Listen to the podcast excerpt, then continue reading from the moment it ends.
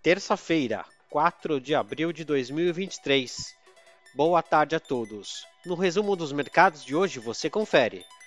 O Ibovespa terminou o dia em alta de 0,36% aos 101.869 pontos. Sem existência de fatores de grande relevância, o pregão foi morno. No cenário interno, o foco do mercado permanece no arcabouço fiscal.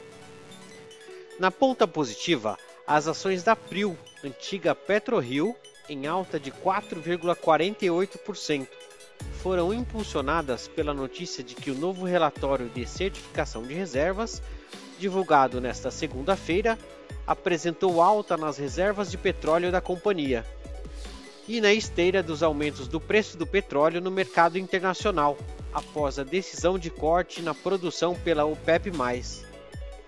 Na ponta negativa, as ações da Vale, em baixa de 2,83%, caíram na esteira da queda dos preços internacionais do minério de ferro, devido à notícia de que a China intensificará a supervisão dos mercados, de acordo com declaração da Comissão Nacional de Desenvolvimento e Reforma feita hoje. Às 17 horas, o dólar à vista estava cotado a R$ 5,08, em alta de 0,22%. Indo para o exterior, as bolsas asiáticas fecharam o dia sem direção única, enquanto investidores seguiram avaliando os efeitos de um inesperado corte na oferta de petróleo de grandes produtores. No Japão, o índice Nikkei fechou em alta de 0,35%, na China, o índice Xangai Composto avançou 0,49%. Os mercados europeus encerraram na maioria em baixa, após membro do Banco Central Europeu declarar que as taxas de juros precisarão ser mantidas a um nível restritivo para que a demanda seja contida. O índice Eurostock 600 fechou em baixa marginal de 0,05%. As bolsas americanas registraram queda nesta terça-feira.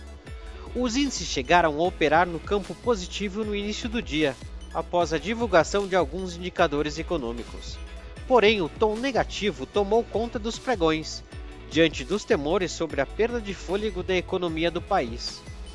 Entre os setores, energia esteve entre os mais pressionados, corrigindo parte do forte ganho do pregão do dia anterior puxado principalmente pela alta do petróleo. O Dow Jones recuou 0,59%, o Nasdaq caiu 0,52% e o SP 500 fechou negativo em 0,58%. Somos do time de estratégia de investimentos do BB e diariamente estaremos aqui para passar o resumo dos mercados. Uma ótima noite a todos.